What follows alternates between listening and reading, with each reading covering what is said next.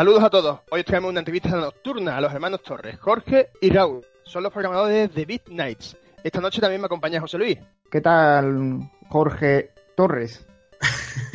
buen Mati, buen Mati, porque nos hemos juntado dos Jorge. Muy bien, muy bien. Aquí estamos de entrevista nocturna, vampírica entrevista. ¿Y qué tal, Raúl? Yo aquí bien.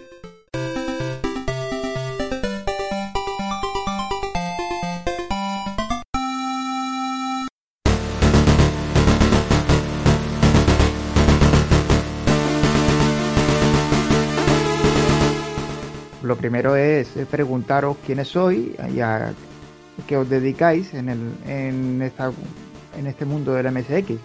Eh, Jorge Torres, te voy a llamar Axel Stone, que es que el, nick que utilizas en, el MR, en el MRC, ¿no? Y a Raúl sí le llamaremos Raúl, es que si no, dos Jorges es un follón. Axel.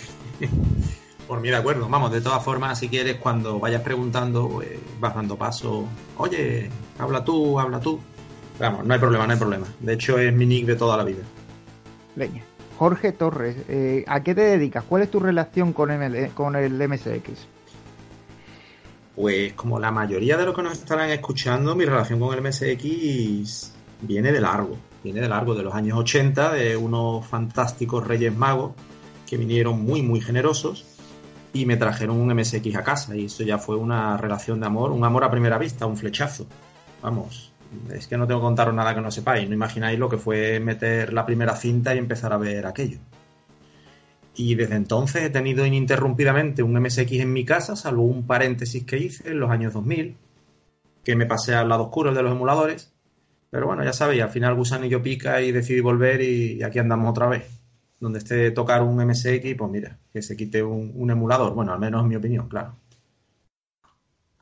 ¿Y en tu caso, Raúl? En mi caso, imagínate, viviendo en la misma casa y teniendo el mismo ordenador, pues bastante parecido, vamos. En mi caso, pues nada, la relación pasada es prácticamente la misma. Mm, me cogí pronto el librito que venía con el, con, el ordenador, pues antiguamente los, ordenadores pues, traían su librito para programarlo y eso, y ya fue engancharse de manera totalmente, vamos, aparte de jugar, claro. Una pregunta, perdona. ¿Sobre qué edad tendríais aproximadamente? ¿Os acordáis? Mm, yo tendría menos de 10 años. Eso sí, seguro. los guayabos. Sí, sí, los, reyes, además me acuerdo, fueron unos reyes fantásticos porque fueron las navidades de 1985. A mí me pilló justo con 10 años. De hecho, Papá Noel nos trajo un MSX y dos semanas después los Reyes Magos nos trajeron un Astra CPC. Así que fueron unos reyes muy poderosos. Pues venía el germen de la informática, venía desde pequeño, ¿no? Totalmente. Sí, sí, vamos. Eh, por por esa... derecha. Claro, tú a esa edad no tienes manía ni nada, pero es coger, fue coger el ordenador y decir, coño, esto me gusta. Claro. Además entras como algo natural, ¿verdad? Te entras directamente y, ya te pones a leer un libro. Hoy día eso cuesta entenderlo. Bueno, venga, José, ¿seguimos con la entrevista? Por supuesto. Eh, tienes, eh, iba a preguntar yo, pero continúa tú, por favor. Venga, de acuerdo. Eh, vuestros alias. Eh, primero, Tocayo, tú primero. ¿Por qué ese, ese nick en concreto que tienes? Axel Stone, ¿no? Si no recuerdo mal.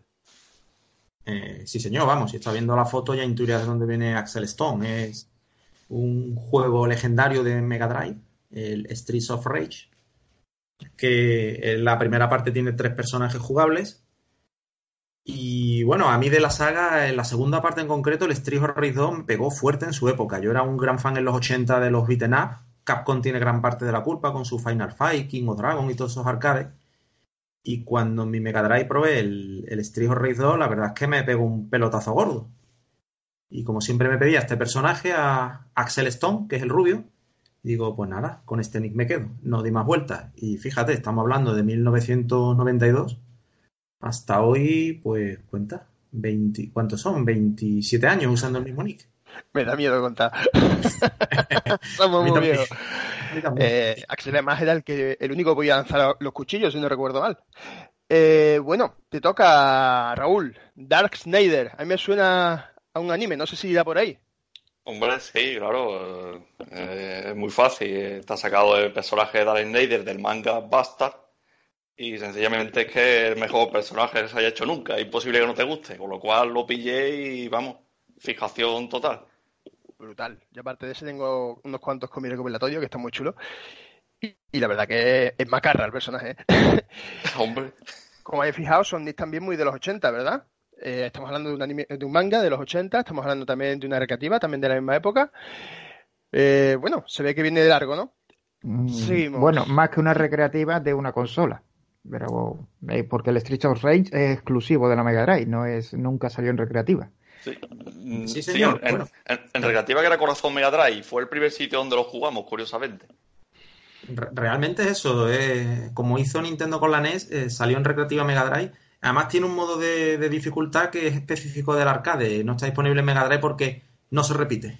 Es la diferencia con la versión videoconsola. No repites vidas. Algún día nos contará también Fenry de dónde viene su nick. No, Yo os lo contaré, lo contaré. A ver si sale mi entrevista. Que ahora me se me hace raro porque va a ser una autoentrevista, creo. Bueno, sí, eh, entonces ahora lo que una preguntilla, sí, ya que hemos dicho un poco de cómo llegasteis al MSX, mm, ¿cuál fue vuestra relación en la época comercial? ¿Cómo es la relación que tenéis con el MSX en la época actual? Eh, Jorge, En la época comercial, pues yo creo que es muy común a lo que la mayoría tuvimos. La verdad es que fue un, fue un flechazo, un impacto, porque yo creo que lo que hizo grande al MSX fue su, fue su software. Si lo comparamos con otros sistemas de 8 bits, se notaba mucho que el MSX tenía detrás una industria muy, muy profesional, porque los japoneses se organizaban en equipos tremendos, comparado con Occidente, ¿vale? Que en Occidente, oye, pues el tipo de software que se hacía era más, más amateur, en cinta, juegos más pequeños. Eh, la verdad es que fue, fue un flechazo gordo. La relación fue, mm, oye, pues este ordenador mola un huevo. Cabe decir, aunque, hombre, aunque no sea del todo correcto, que gran parte de la culpa la tuvo el, el eterno Martos. Porque es cierto que mucho software japonés quedaba fuera y mm, de haber tirado exclusivamente de cintas, creo que el MSX no era la mejor opción, ¿vale? Porque los otros ordenadores de 8 bits tenían más variedad y, y si me apuras, mm, e incluso con versiones mejores.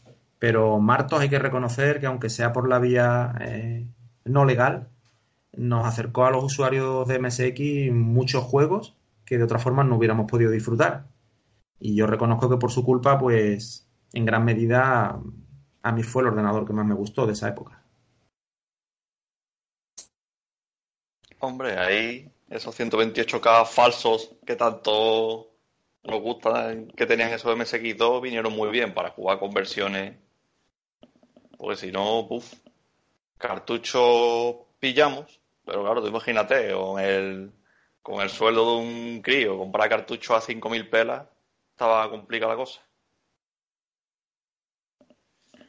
Bueno, y en la sí. actualidad, ¿en qué de- sí, sí, en la actualidad, ¿cómo es vuestra relación con, con la escena MSX? Mm, En la actualidad, yo por lo menos soy desarrollador activo. O sea, como se entiende esto, en los ratos que tengas libres del equipo Big Nice, un grupillo de chaladas ahí que se ha juntado.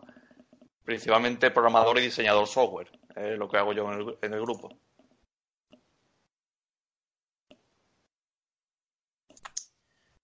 Eh, pues mi relación es curiosa porque. Porque precisamente eh, en la época de los 80, como ha comentado mi hermano, el que cogió los libros de, de MSX fue él. Yo, yo estuve en el lado oscuro yo me cogí los libros de Amstrad. Así teníamos menos ocasión de, de colisionar, ¿sabes? Podíamos estar programando los dos a la vez. Yo empecé con el MSX a programar rela- relativamente hace poco. eh. Cuando me reenganché al sistema, estuve preguntando en los foros, oye señores, un buen lenguaje para empezar, y por ahí me recomendaron el Turbo Basic. Empecé a hacer cuatro pinitos y, de ahí nació un. No lo voy a llamar ni prototipo, lo voy a llamar más bien un poco un experimento de un Goblin, de un Goblin hecho en, en Turbo Basic, que me sirvió para aprender muchas cosillas del sistema. Y bueno, actualmente, pues sí, soy también programador en activo, colaboro con, con mi hermano en, en el tema de, del engine, del Nice Engine. Y, y bueno, tocamos un poquito de todo. Tocamos el MSX, tocamos el PC y todo aquello que, que necesite el motor para, para poder funcionar. y ahí andamos. Hay que resaltar que actualmente de, digamos, los cuatro componentes que forman Midnight, tengo a tres aquí ahora mismo. Tengo los dos Jorge y, a Raúl. Falta el más importante. Eh, no, el Tara o no. Yo, eh, no, hombre, el, el, el, fabricante de mapa es, aparte de que es un tío que los hace como churro y muy bien, es un, un tío fantástico, la verdad que, que, es imprescindible en el grupo. Eh, bueno, vamos a empezar a... Bueno, ¿te queríais decir algo? Sí, que esa parte la cortará, ¿no? No se irá a entusiasmar Edu cuando escuche eso. ¿eh? Eso no se va a cortar y lo que acabas de decir tú tampoco. No, no, no, para coña, yo creo que está bien que lo mencione porque precisamente una de, las filosofías de, del motor o incluso del propio equipo es justamente eso, trabajo en equipo. Eh, la modularidad del engine, que es lo que... Claro, poder repartir trabajo, poder repartir trabajo porque un problema muy habitual que tenemos en el homebrew actual es que eh, la gente por lo menos en MSX me da la sensación de que se ve muy sola, se ve muy sola y los proyectos se acometen demasiado en, solitario y eso al final repercute pues en la gente se puede aburrir o decide abordar proyectos relativamente pequeños porque dice, mira, es que si me veo solo es lo que hay. Aquí la idea es, pues sí, además de modular, pues un poquito poder ser capaz de repartir el trabajo y que nadie se sienta excesivamente agobiado ni, ni abrumado por su parte de la tarea compartimentar las tareas, hacerlas compartimentadas. Bueno, eh, Jorge de Oniric, mm, ¿querías comentar algo de lo que hemos hablado hasta ahora? Pues bueno, sobre lo que habéis comentado es un poco lo mismo, ¿no? Eh, una de las, de las taras que tiene que desarrollar solo, eh, lo hemos comentado más de una vez, el trabajo en serie. Tú no puedes trabajar en varias cosas en paralelo, evidentemente. Por muy bueno que seas programando, dibujando, lo que sea, siempre tiene la limitación del tiempo, ¿no? tú estás haciendo una cosa, cuando tú, por ejemplo, estás haciendo gráfico, no puedes estar programando, si estás programando, no puedes estar haciendo gráfico, o no puedes estar componiendo, ¿no? El enfoque que se está dando con el tema de motor, eh, una de las ventajas importantes que tiene es eso, ¿no? Que puedes compartimentar los trabajos, separarlos para poder trabajar en paralelo y aparte, eh, no hay que tener unos conocimientos específicos grandes, es decir, por ejemplo, en el caso de Edu, que es el que realmente crea un montón de contenido, que es una cosa que lleva muchísimo tiempo y hay que hacerla con mismo, tienes a un tío que solo tiene que utilizar una aplicación en concreto, ¿vale? Que es para hacer los mapas, y ya el resto, bueno, eh, los lee el engine a través de, bueno, de un, lector, un programita añadido que ya os comentaba un poquito los compis, ¿no? Yo por mi parte, bueno, pues hago gráfico y lo único que tengo que hacer después, bueno, es convertirlo con la aplicación que yo tengo para ello y ellos a su vez pues utilizan una aplicación intermedia para pasarlo a Engine. Al final, como ves, es trabajo completamente independiente. Yo puedo estar en mi casa a mi ritmo, Edu puede estar al suyo y ellos pueden seguir implementando cosas en el Engine. Así que nada, si quieres un juego con contenido grande, necesitas gente que te apoye. Y una de las ventajas de esto es que puedes pedir ayuda de gente que está especializada en cosas muy concretas sin necesidad de conocer cómo funciona el motor o nada más. Ah, que no hacéis las cosas directamente desde el MSX. Eso, no puede ser. Eso nunca, por Dios. Se está ganando un babuchazo, tú lo sabes, ¿no? Madre mía, no usáis el, no el Grapsaurus ni, ni un editor de cosa que no sé... para hacer los mapas ni nada de eso. Bueno, bueno, no sé. No, sé. no de, hecho, una, de hecho, una de las premisas para nosotros precisamente para crear contenidos es no utilizar el MSX. Desde un PC puedes crear mucho más contenido, mucho más rápidamente y nos hemos centrado en el motor en ser capaz de importar contenido del PC. En el caso, por ejemplo, de los mapeados, la herramienta que utiliza Eduardo es muy buena, es una herramienta que yo en su día usé para hacer juegos de PC, me gustó mucho y dijimos, oye, vamos a usarla para MSX. Y lo que hemos hecho es un conversor, lee los mapas generados en PC y como muy bien ha reseñado eh, Jorge Oniric, Eduardo es totalmente independiente, él no nos necesita para nada, él puede tirar mapas tranquilamente, modificarlos y hacer lo que quiera con ellos. Y ahí se basa un poquito el trabajo en equipo, nadie bloquea a nadie, porque si existen bloqueos, estamos en la misma que si trabaja solo, es como trabajar en serie. Aquí no hay bloqueos, cada uno sigue a su ritmo y cada uno va generando contenido como y cuando puede, y ya se va incorporando. Bueno, pues vamos a entrar en, en la harina vamos a, una de las grandes desde que presentasteis las primeras pantallas y presentasteis que estabais desarrollando un motor y toda esta gente, la gente pregunta muchísimo, quiere saber cómo vais, cuáles son los objetivos del motor. Entonces, pues vamos a ir preguntando poco a poco mm, en algo genérico, supongo yo, si queréis meteros más en profundidad, pues meteros en la profundidad que vosotros queráis. E iremos haciendo una serie de preguntas a ver mm, tanto primero como un motor, como algo genérico, y luego ya el juego en el que estáis enfrancado, el proyecto actual en el que estáis eh, enfrascado, que es el, el Giles Odyssey. Entonces, eh, Jorge, mm, ¿empiezas tú? Jorge Torre o Jorge Romero. Vale. Jorge Onírico. Tú tienes que preguntar. es que tiene WhatsApp callado Jorge. ¿eh? Es que lo bueno abunda. Está claro.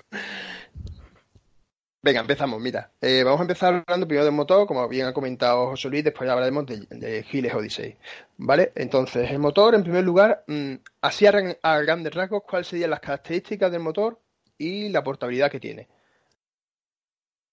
En líneas generales, el motor, como pretende ser todo motor, eh, es completamente modular. O sea, la característica principal que lo define es que es un, digamos, un, framework completo de desarrollo absolutamente modular, en el que todas las piezas que lo componen son cajas negras independientes y reutilizables. Es decir, tiene una librería gráfica, una librería de música, una librería de efectos de sonido, una librería mm, para leer mapas, una librería para interpretar IAS eh, y así muchísimos componentes que son completamente independientes.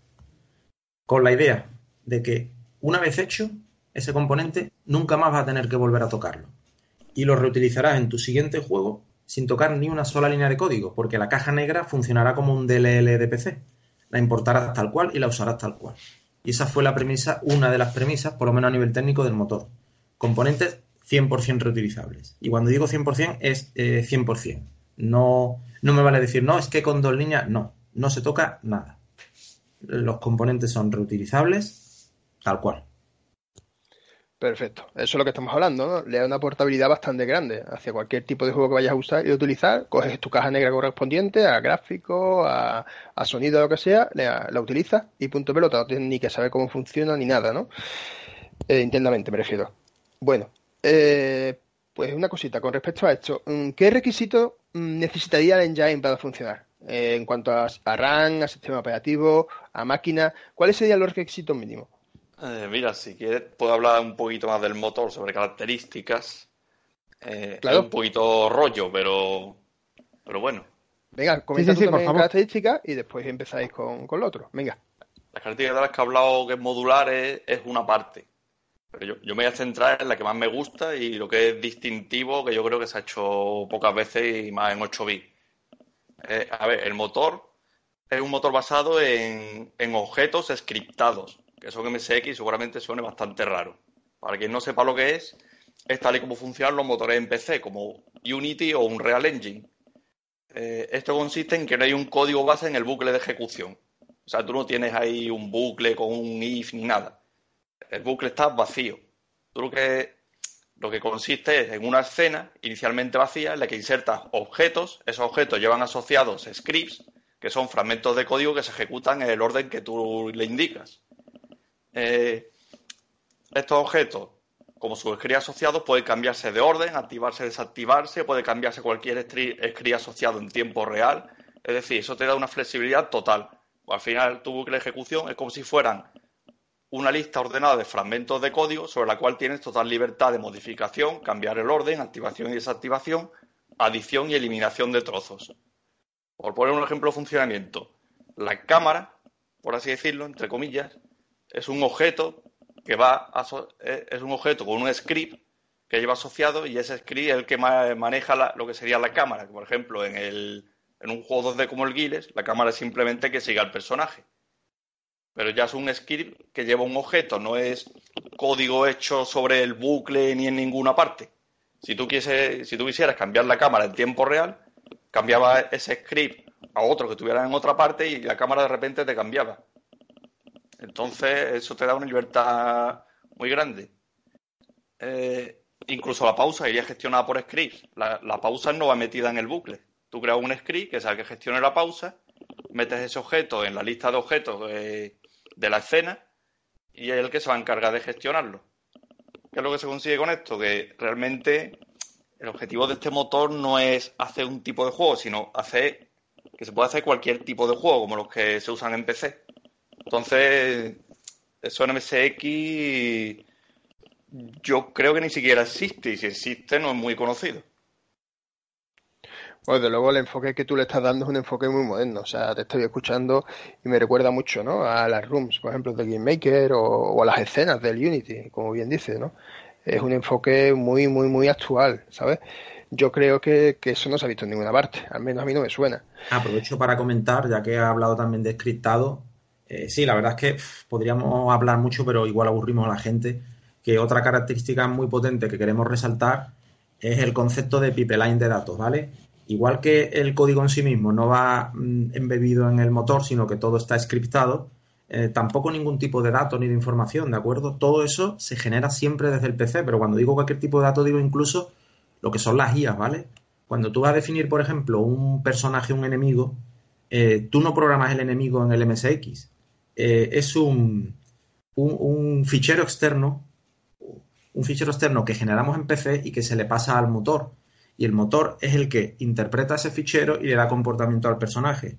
De forma que si quisiéramos cambiar el comportamiento del personaje, por ejemplo, decir, oye, pues mira, hemos hecho una avispa, eh, vemos que dispara muy poco, nos gustaría que tuviera más cadencia de disparo, que se moviera más velocidad o que, por ejemplo, eh, si está cerca fuera kamikaze, no hay que tocar el motor.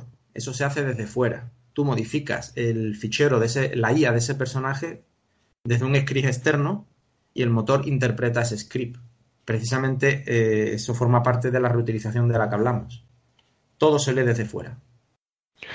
Perfecto. Yo creo que queda bastante claro, ¿no? Un poquito cómo son las características y cómo está enfocado el motor. Eh, una duda que suele presentarnos la gente cuando hablamos un poco del engine. Bueno, una cosa que nos están preguntando mucho con respecto al motor es, claro, como habéis comentado un poquito cómo funciona, a veces da la sensación casi de que puede ser un IDE. Eh, yo creo que no es así, pero bueno, confirmadme vosotros. ¿El entorno de desarrollo es más como un IDE, es más como un conjunto de librerías o, de APIs? ¿Cómo lo describiríais vosotros? Hombre, en MSX un IDE, o sea, no de MSX, aunque se hiciera sobre PC, trabajando en Homebrew sería demasiado trabajo. Eh, es casi imposible. Se tira con lo que se tiene, y lo que se tiene, digamos, es cada cosa por su lado, que funciona bien no está unificado, pero bueno, son compiladores, ensambladores por un lado, herramientas de exportación e importación por otro, conversores, editores, cada cosa se utiliza en la máquina que toca. Por ejemplo, compiladores, ensambladores en el propio MSX y otras herramientas en PC y bueno, luego se junta todo y, ya está. Entonces el engine básicamente sería un conjunto de herramientas, tanto de herramientas para PC y MSX, de tipo conversoras o lo que sea, Después, aparte, tenemos una serie de librerías que son las que utilizaríamos para cualquier tipo de comportamiento. ¿Es correcto lo que estoy hablando? Eh, sí, por, situarnos un poquito. Lo que tenemos en MSX es lo que es el propio core eh, programado, es decir, el MSXC es el compilador que usamos. Estamos planteando en una versión 2.0 del engine pasarnos por fin a un compilador cruzado, tipo SDCC o Z88DK. Pero de momento usamos el MSXC y todas las librerías que forman parte del motor, librerías gráficas, sonoras, etcétera. ¿Y qué tenemos en PC? En PC tenemos todo lo que es generación de contenido. Tenemos el, editor de mapas, la herramienta que exporta los mapas, es decir, no la exporta al MSX, la exportamos desde PC y a MSX le pasamos directamente un binario que el motor ya va a leer. Eh, las herramientas sobre las que editamos los scripts de IA, sobre los que editamos los propios fotogramas de animación de los personajes que también se hacen en PC. Digamos que todo lo que es generación de contenido son pequeñas herramientas que vamos utilizando en PC y el MSX tiene solo lo que es el núcleo, mm, el núcleo de código, MSX y sus librerías. Vale, a grosso modo, pregunto, ¿vale? Eh, imaginaos que yo tengo el engine, me presento de nuevo, lo tengo delante y voy a hacer, yo qué sé, un Pong, ¿vale? Algo súper sencillo. El ciclo de trabajo más o menos, ¿cómo sería? Yo ya tengo, supongo, instalado ya mis mi cositas. ¿Cuál sería un poquillo el ciclo de trabajo? Así, a grosso modo, no hace falta tampoco que sea excesivamente concreto. Pero a grosso modo, ¿cómo sería el proceso de trabajo? ¿Qué parte haría en PC? ¿Qué parte haría en MSX? Así, en términos generales? Yo primeramente, si vas a hacer un ponte, recomendaría usar el Nestor Basic. Acaba súper rápido. Oh no, hombre. Ya, ya estamos con el Capitán Obvious. Básicamente. Eh, primero tendrías que generar lo que es el, escenario con el editor de mapas, que en tu caso sería una pantalla estática. ¿Vale? Lo exportarías como tal y luego generarías los dos sprites de las dos paletitas, ¿vale?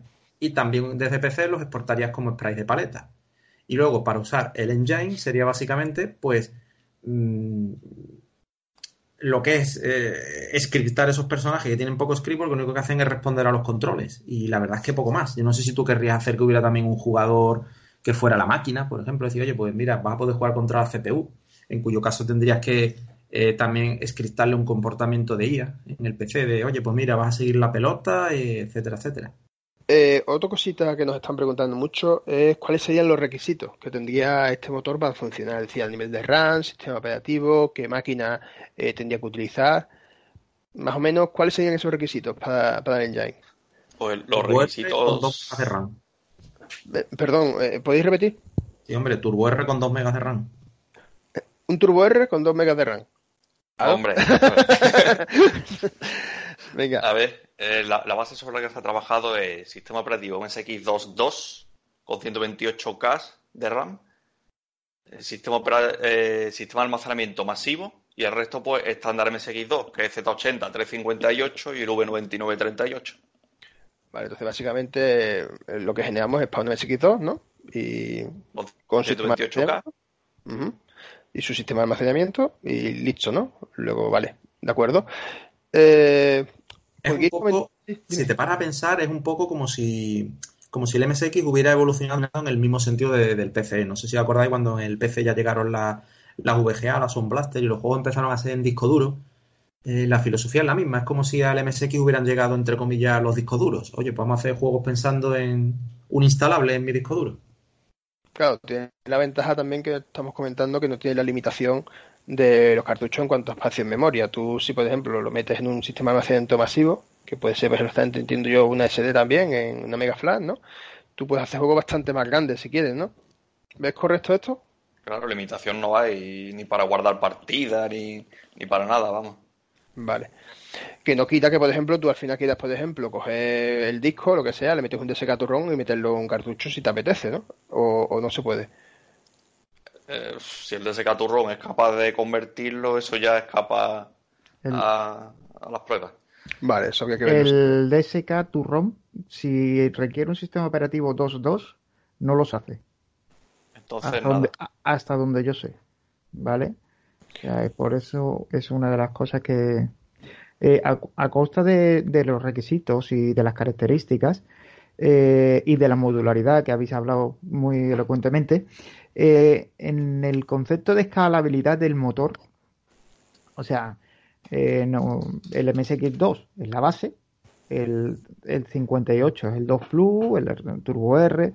Mm, ¿Tenéis pensado, eso seguramente llegaremos eh, ahora en el soporte, eh, da- dar opción de, de nuevas librerías?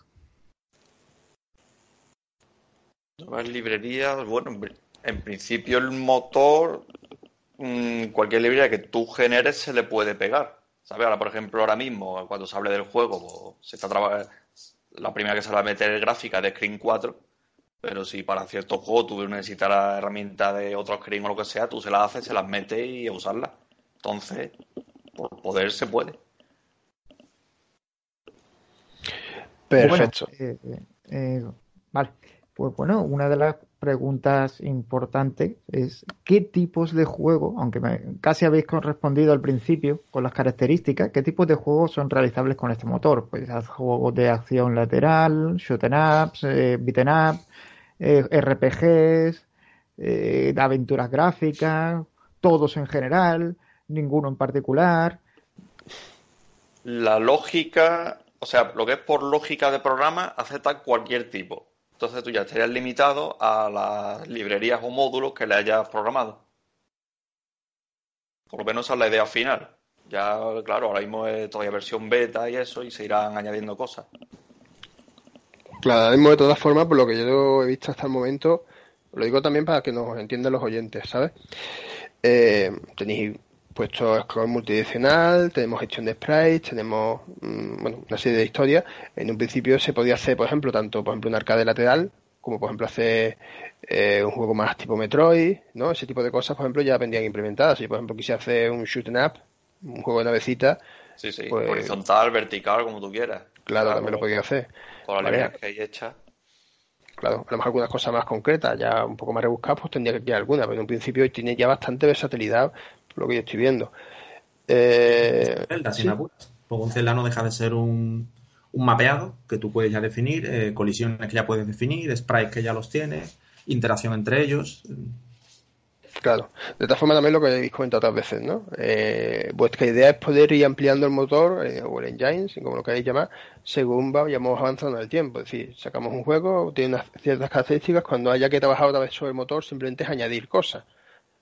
Claro, es que esa es una de las va haciendo según te da tiempo, ¿sabes? Entonces a lo mejor dice, oye, pues ahora para el siguiente me gustaría que tuviera esta característica. Por ejemplo, tiles animado, pues lo haces, lo metes y ya tienes una cosa nueva. Vale, correcto. Bueno, otra pregunta que, nos están comentando también mucho es sobre el tema de la distribución, licencia. Eh, ¿Tenéis algo pensado? ¿Es muy pronto? Mm, no sé. ¿Cuál, ¿cuál del motor? Sí, sí, es con respecto al motor. O sea, el uso, de licencias de uso, de distribución del motor. ¿Qué tenéis pensado? Si habéis pensado algo, no lo sé. hombre, la licencia es muy fácil. Es una suscripción anual de 3.000 euros, de nada. no, hombre, por, por el momento el motor se está haciendo más bien para uso interno. Ahora mismo no, está pensando en este momento la liberación, que posiblemente eh, se aclarará un poquito más adelante. Según la estructura de la entrevista estoy viendo que se aclara más adelante. Vale, de acuerdo. Eh, primeramente para, para, liberar un motor, el primer paso, como ha ocurrido, como ha hecho muy bien Eric con el Fusion C, yo creo que sin una documentación muy muy completa no estás haciendo nada. Es decir, Mm, primero debe salir de lo que es una etapa un poco beta. Decir, oye, el motor ya ha alcanzado un estado más estable, ponte dos, tres iteraciones, no sé cuántas. Ya está en un estado más estable, ya parece que va a sufrir pocos cambios, ya no va a haber eh, cualquier bug que pudiera aparecer así de identificado. Eh, venga, pues ahora me veo con ganas, vamos a generar documentación. Porque mm, yo creo que una herramienta distribuida sin documentación de hecho, creo que hay una que tú identificaste, el VScreen, puede ser que esté falto de documentación. Cierto. Eh, es que te estaba escuchando y me estaba acordando mucho del VScreen, ¿no? Porque es un, motor bastante potente, pero claro, la documentación no hay, ¿sabes? Y claro, si tú das un engine o un motor o, un material, una serie de librerías y no das información sobre ella, claro, es como eso y nada es casi lo mismo, ¿no? Si llega un momento en que quieres dejar, digamos, entre comillas, un legado, Mm, o, es utilizable o al final no lo usa nadie. O sea, tú lo dejas ahí, pero la gente se aburre y dice, yo no voy a estar pegando cabezazos con algo que no sé ni cómo funciona. Claro. Yo, me, yo lo digo por experiencia y creo que mucha gente que está desarrollando piensa igual, ¿no? No tenemos tiempo. Tenemos un tiempo limitado para desarrollar, para dedicarle a las cosas que nos gustan y lo último que nos apetece es estar peleándonos con cosas que no sabemos de dónde está la documentación o, no tenemos soporte o no podemos identificar cómo funcionan, ¿no? Nosotros queremos ir a, tiro hecho, entre comillas, ¿no? Que sí que he estudiado, por supuesto, pero necesito información. Por ejemplo, lo que me estás comentando con el tema de fusión C y demás, claro, ya ahora tengo un libro con un listado de librerías, sé dónde eh, descargar las cosas, sé cómo instalar mi de mis historias y a partir de ahí puedo arrancar, ¿no? Y entiendo que, claro, lo que estáis hablando vosotros es que, claro, es muy difícil distribuir algo que todavía no está realmente terminado, documentado y pulido. Que entiendo que es la idea antes de poder liberar o hacer cualquier cosa con él, ¿no? Eh, Además, curioso porque creo que no lo hemos dicho todavía y llevamos ya un rato de aunque bueno, ya se ha intuido que realmente el motor eh, es también un pequeño cambio en la filosofía de MSX porque no usamos ensamblador, estamos trabajando en MSX C, lenguaje compilado. Porque no habíamos llegado ahí. no, es, justo la pregunta que viene ahora, no, pasa nada. sí. La cuestión es, eh, en el tema de la licencia y la distribución, eh, yo me refiero, la pregunta es si pensáis, una vez que consigáis resolver, eh, terminar el motor para la distribución y todo lo demás, por ejemplo, el Nestor Basic, en su momento, es libre, pero todo lo que produzcas de Nestor Basic le tienes que mandar una copia a Nestor. Es una, un, ejemplo de, la distribución, licencia y tal. Pero bueno, que como estáis, todavía tenéis que pulirlo, pues entonces hasta que no terminéis eh, el trabajo no, no, lo plantearéis. De todas maneras, sí que buscar una, una, idea que deberíais, hablando como usuario simple y, pelotudo, eh, buscar algunos beta testers para que os encuentren los fallos. Porque si no os encuentran los fallos, por más que vosotros probéis, siempre se, os va a escapar algo. Y Jorge lo sabe. Sí, me claro. De todas formas, siempre te cabe lo que se llama un poquito un mínimo producto viable, claro. Hasta que no tengas algo realmente que se pueda probar a fondo, es un poco tontería, ¿no?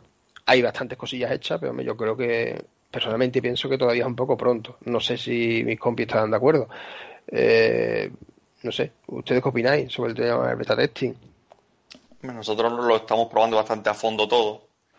Luego pasará el propio juego, el primero que se está haciendo, por testeo interno. Y luego a partir de ahí, si queremos buscar testeo externo antes de sacarlo. De todas formas, otra ventaja de este formato es que si se encuentra fallo, se puede parchear. Cuelgas un, un ejecutable actualizado corrigiendo los fallos, la gente se lo descarga y sobreescribe al que tiene. No tienes que volver a producir el juego. Sí, con un motor de por medio donde hay tanta complejidad, eh, para nosotros el, formato elegido es importante, el, disco duro, así de claro, porque mm, somos conscientes que es posible que, en las primeras etapas efectivamente pues aparezca algún bug que no hayamos testeado. Hombre, queremos contar por supuesto con tester externos, como siempre se ha hecho con un juego, es decir, el juego no saldrá a la calle habiéndolo probado solo nosotros. Pero que aún así es posible que aparezca algo que se nos escape, pues no hay mayor problema porque es un instalable en disco duro, vamos a reemplazar tu instalable y, ya se ha identificado un error. Claro. Bueno, ahora que estáis hablando de errores, de, de forma de posibilidad parcial, lo que se ha comentado por encima del tema del lenguaje, vamos a centrarnos un poco más con eso. Eh, a nivel de lenguaje que se utiliza para programar, para programar este motor, el soporte que hay sobre el lenguaje utilizado, eh, ¿Nos podéis contar un poquito sobre eso? Es decir, ¿en qué lenguaje programo? Eh, ¿Qué soporte o qué documentación tengo eh, relacionada con el lenguaje? A ver, se usan como base MSX C y ensamblador. Se le pueden añadir y pegar código en esos mismos dos lenguajes. La base es el MSX C, que usa el formato de ensamblador M80 barra L80 de Linker. Yo supongo que quien lo conozca pues lo conocerá. Entonces, cualquier código y objeto que vayan en ese formato realojable del, del linker el 80 puede insertarse. Eh, por desgracia estoy viendo y ahora mismo en MSX hay pocas herramientas que hayan optado por ese formato. Y mira que yo lo he pedido en el foro decir, oye, lo que estaría cojonudo es algún nuevo ensamblador de estos que salen a patada que generara objetos linkables con el L80, pero no lo hay. Sí, el malogrado Solice, el pobre. No sé si sabéis la historia que un compañero ruso que desarrolló Solid C, que es la evolución natural del MSXC, incluido un, L80 propio y un M80, pero son versiones inacabadas. Y claro, da un poco de miedo trabajar con versiones inacabadas de un producto que a lo mejor al final tiene bugs. Sí, tienes algún pequeño bug ya identificado, que evidentemente no se va a corregir. Y claro, tú no sabes si te va a saltar con tu código o no, no te puedes arriesgar a utilizarlo. Ni de coña, vamos, así bien. Eh, bueno, pues yo personalmente creo que del motor hemos hablado suficiente. Yo saltaría ya un poco al Jais Odyssey. No sé qué piensas tú, José. Hombre, el juego que cuando colgué la foto en el MSX blog me preguntaron si era Screen 8. Pero así por la brava, ¿eh? No, no, no os miento. Eh, la verdad que hay expectación por el juego. Entonces, aquí vos vais a tener que vender bastante bien. Vale, tú sabes lo que hay que hacer, ¿no? Sí, sí, es Screen 8, es Screen 8. No, no, no, yo he dicho que es Screen 4 y que se mueve de puta madre. Hombre, no, sí, sabes. Eh, coño, si consigues con un Screen 4 engañar a la gente, o sea, hacer creer a la gente que tiene un modo de pantalla superior, digo, coño, ole vuestro huevo. Eh, así de claro, así de claro os lo digo. Digo, bueno, pues nada, vamos a empezar con vuestra ópera prima, ¿no?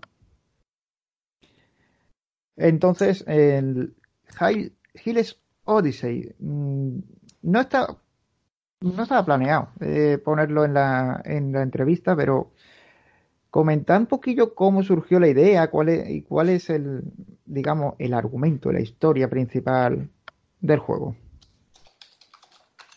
Sobre la historia puede que otros puedan decir más, que la en desarrollo más, pero sobre cómo arrancó el juego, pues mira, surgió eh, cuando nos juntamos ya a las reuniones de usuarios de aquí, ya teníamos decidido formar un grupo.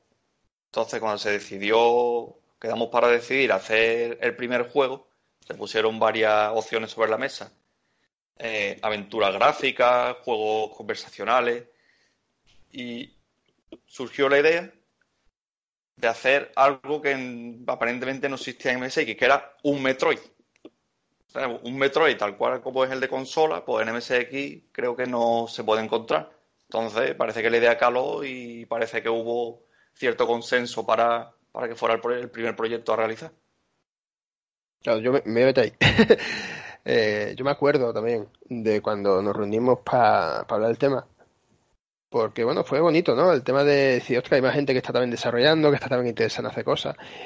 Y yo recuerdo uno de los puntos principales de, querer hacer un juego tipo Metroid era hacer algo que tuviese contenido, bastante contenido. Porque lo que queríamos, si no mal lo recuerdo, era que queríamos hacer un poco la diferencia entre trabajar en un grupo, un equipo, y trabajar en solitario.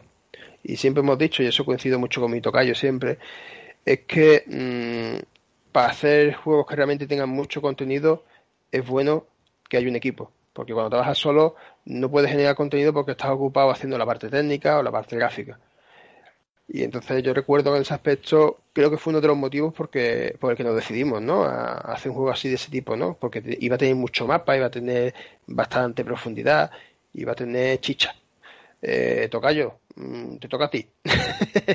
¿Qué opinas tú? No, no, de hecho, cuando has dicho que para hacer un juego con contenido es bueno que haya varias personas, yo diría más, no, no es bueno, es, necesario. Una sola persona eh, creo que no va a ser capaz de generar contenido, el trabajo le va a abrumar. Eh, es necesario que sean varias personas y precisamente, ¿qué fue antes, el huevo o la gallina? ¿Qué fue antes, el motor, el Night Engine o Gills? Eh, o Es que vinieron de la mano. Queríamos hacer un juego con mucho contenido. De las distintas opciones apareció sobre la mesa un Metroid y al mismo tiempo dijimos, ¿y cómo conseguimos que un juego tenga mucho contenido? Pues señores, esto hay que modularizarlo, hay que construir un motor que nos permita distribuir el trabajo y al mismo tiempo que cuando haya un nuevo juego nos aseguremos que la calidad no baja, es decir, eh, lo mínimo que va a venir después va a ser lo mismo, porque el motor va a seguir estando detrás y siempre con opción a crecer y decir, pues mm, parto de una base que ya está hecha y vamos a hacerlo ahora un poco más grande pero básicamente eh, añadir contenido es muy sencillo. A este motor añadirle contenido es muy sencillo y el juego puede ser muy muy grande. De hecho, aprovecho para sacar pecho del compañero que no está aquí, eh, Eduardo. Eh, el juego está estructurado en cuatro mundos. Cada mundo, el motor permite hasta 25 áreas diferentes que puede leer. Y cada área puede tener tamaños espectaculares, porque claro, mm, juegos con scroll multidireccional en MSX se ven muy poco. Yo recuerdo el Firehawk. Y desde entonces, pues los holandeses han, han hecho cosas como el hacking, que son tremendos. Pero desde entonces, pocos juegos multidireccionales han llegado a ver. Y hay algunas áreas en la fase 1 de las que ha hecho Eduardo, de Giles, que solo un área tiene más pantallas que juegos completos de MSX. Es decir, que hay juegos que dicen, este juego tiene 100 pantallas. Hay áreas con más de 100 pantallas y un área forma, un mundo puede tener hasta 25 áreas, para que nos hagamos una idea de, mm, del volumen, de la cantidad de información que se está manejando. Claro, eso sin un equipo no se puede directamente, porque estamos hablando de cosas muy, muy grandes. Yo he estado con mi último juego haciendo también, intentando hacer un juego con algo más de contenido y me he vuelto loco con los mapas, vamos. Y yo pensando, digo, llego a que hacer algo más grande todavía y es que no me da la vida, ¿no? Imposible, acabas aburrido. Claro. Pues bueno, ahora que estáis comentando, bueno, volviendo un poco a la pregunta que ha hecho José Luis, ¿no? Con el tema de la historia. La historia está chula. Yo recuerdo cuando nos reunimos, bueno, en verdad, todos los que hemos estado aquí hemos aportado algo a ese tema, ¿no? Eh, me recuerdo que cuando nos reunimos, eh, estuvimos al canto de un duro de sacar un, un Ulises 31, ¿os acordáis? Cuando estábamos viendo el tema de... que eso le gusta a todo el mundo, hombre. Claro. Es que, toca la fibra sensible. Es que realmente el Guilds Odyssey es el, hermano el hermano de Ulises 31, porque nos basamos en una historia prácticamente muy parecida, de mitología de, dioses griegos, etcétera. Y aunque no lo creáis, la historia en realidad está muy desarrollada. Mi hermano y yo hemos estado sentados ya escribiendo lo que es el desarrollo de cada mundo y hay muchísima historia escrita que, que lo bueno del motor es que la historia te la va a ir contando, que creo que eso también se ha perdido mucho en MSX. Tú irás avanzando por distintas áreas y se dispararán eventos, eventos que te contarán la historia y tú tendrás interés por seguir conociéndola. Vamos, es como un Metroid, básicamente. a mí lo más parecido que me recuerda es, lo ha comentado muy bien, muy bien Raúl, ¿no? Firehawk. Firehawk tú tienes un mapa bastante grande, eh, menos rico que lo que estamos pensando, o sea, lo que, lo que está en el engine, pero tiene cositas muy interesantes. Y una de ellas es el salto ese de los eventos, ¿no? ¿Os acordáis cuando tocabais los radares? O los restos de, de, mecha, pues el estilo, ¿no? Es un poquito la idea, que eso no lo hemos comentado antes en el tema del engine y da, da pie a hacer juegos con, con historia, ¿no? Eh, bastante curiosa, ¿no? Una forma de ir contando el guion, porque cuando tú planificas el juego, es otra cosa que también lo estuvimos hablando. Si tú realmente quieres generar contenido, ya no es solo que tengas muchas pantallas, es que puedas contar muchas cosas. Y si necesitas contar cosas, necesitas que se cuenten de alguna forma, con alguna mecánica in-game, no solo a través de una intro o de un final, ¿no?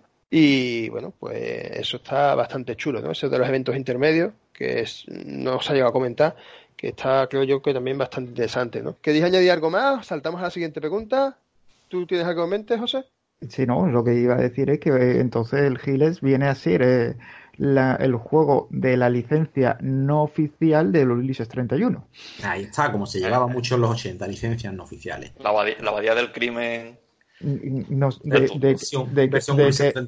De, qué nombre de, qué rosa será? Bueno, pues entonces ya vamos a, a continuar.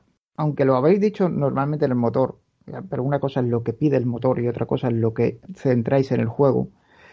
¿Qué máquina, qué, qué requisitos va a, tener este juego para funcionar? ¿Qué máquina base? Eh, que si, la cantidad de memoria, como seguramente como el motor requiere 128K, será vuestro primera, primer juego, eh, estará con un 128. ¿Es para MSX2 o para DOS2? O sea, el juego funcionará, por supuesto, en un MSX2, pero requerirá eh, necesariamente un 2.2 porque es un juego instalable en disco duro, ¿verdad? Ahí va, los requisitos del primer juego son los básicos del motor, que es, vamos a separar en hardware un MSX2 básico, pero con 128K, no con 64, y en la parte software MSX2.2 eh, es la diferencia. Y el sistema de almacenamiento masivo, claro. Sí, para nosotros que el 2.2 aporta algunas ventajas clave que, nos hicieron decantarnos por él. Una de ellas es la organización en subcarpetas, que no tiene el MSX2, porque eh, la librería de recursos, porque el motor tiene una librería de recursos que es la encargada de leerlo todo. Tan pronto te lee un mapa, como te lee un gráfico, como te lee un sprite, eh, se organizan carpetas. Para nosotros es muy importante porque todo se lee en sus carpetas, todo está estructurado y es una de las características de MSX2.2 muy potente, además de otras, como por ejemplo... Tú, por ejemplo, la, limitación de fichero que tiene en el 2.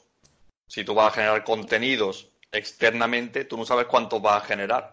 No puedes, digamos, limitarte así. O sea, es que ya desde la base se diseñó con la ventaja del 2.2 en mente. También otra cuestión que no hemos, que no, que nos he preguntado, francamente, aquí acabo de cometer un error. Eh, el sistema de sonido. Eh, es PSG, FM, Music Module, estéreo. Está pensado, o sea, el PSG está pensado para el dúo, PSG para efectos de sonido y FM Pack para música. Sí, de hecho, la idea es dejar el PSG totalmente libre para efectos porque yo creo que lo hemos mencionado ya muchas veces, pero una de las características que tiene el motor es que el driver de sonido de PSG es capaz de reproducir por los tres canales a la vez, con lo cual se pierde ese efecto, digamos, tan tradicional del MSX de que si suena un segundo efecto, el primero se calla. Aquí pueden sonar hasta tres efectos de sonido simultáneamente. Y lo hemos probado y la verdad es que le da bastante riqueza. Eh, entonces, a la hora de componer las músicas, vais a obviar eh, totalmente el PSG, ¿no? Con lo cual tendréis que, hilar fino para que, que suene. Pues claro, normalmente las baterías en las músicas en MSX para el FM se, suelen, se, solía tirar de, de, PSG. Veo que vosotros habéis dejado reservado el PSG para los efectos de sonido. Muy, muy interesante. Bueno, eh, la razón de estos requisitos, ya más o menos habéis respondido, eh, porque el motor está orientado y todo esto demás, pero las ventajas que, que les veis y los inconvenientes que, le, también que le veis. Mira, pues ahí puedo empezar por, lo, por el inconveniente. Pues yo lo que veo es uno, que es obvio, que puede que no todo el mundo cumpla, con los requisitos. es bastante obvio. De todas formas, yo en la actualidad creo que el 99% de lo que se considerarían usuarios activos deberían cumplirlos. Y por activo, yo considero que es el usuario de MSX que utiliza el ordenador de forma habitual.